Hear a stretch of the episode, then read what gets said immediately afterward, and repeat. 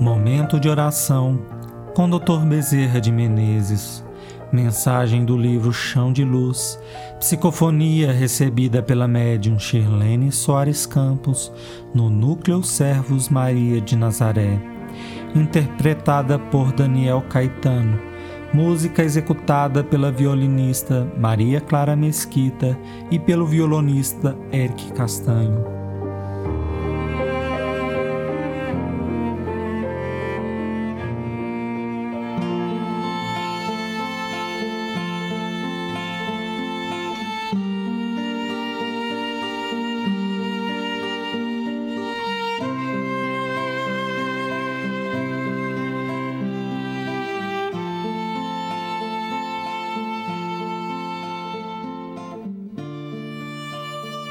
A hora do cadinho de dor.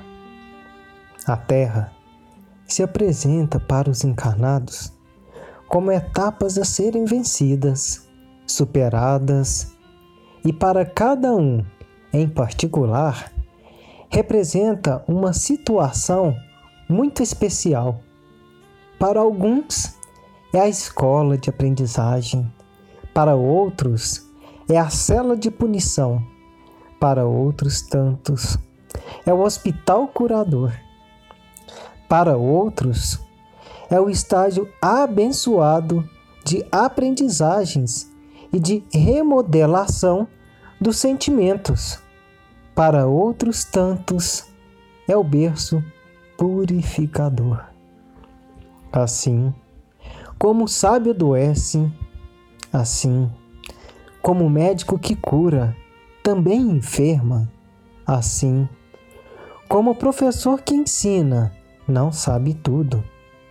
Assim, como aquele que está em aprendizagem não pode absorver todas as matérias que existem, nós também, meus filhos, todos nós, do plano terreno e do plano espiritual, mas principalmente do plano terreno, somos enfermos esperando alta.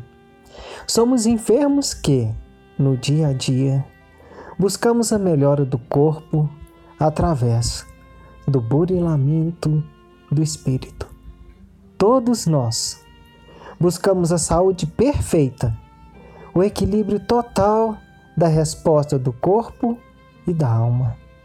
Na verdade, meus filhos, o Evangelho representa, em todas as etapas da vida, para todas as situações que abraçamos, o caminho perfeito.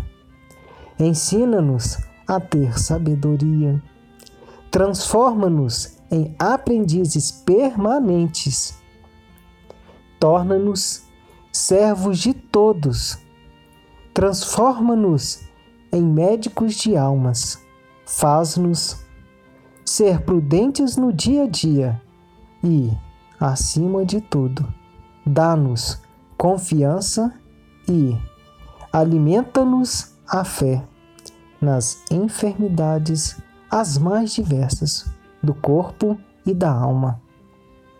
A Terra pode se transformar realmente um dia num planeta onde haja menos dor, mas, para que isso ocorra, muitas dores dilacerantes virão.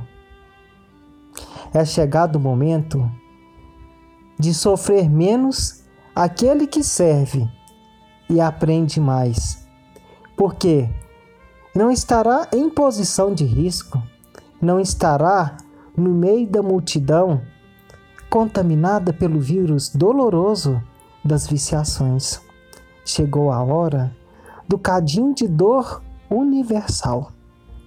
Tanto será separado o joio do trigo, na matéria como no espírito. Porque isso já está sendo feito no plano espiritual. É preciso, portanto, mais trabalho nas mãos, mais sentimento no coração mais vigilância nos passos e a certeza de que é muito breve o espaço que vivemos na Terra. Para querermos ocupar esse espaço por inteiro só com coisas materiais, só com conhecimentos materiais. É preciso cultuar o espírito, porque esse é eterno. O tempo do espírito não passa, e o espaço do espírito é ilimitado. Que Jesus nos ampare.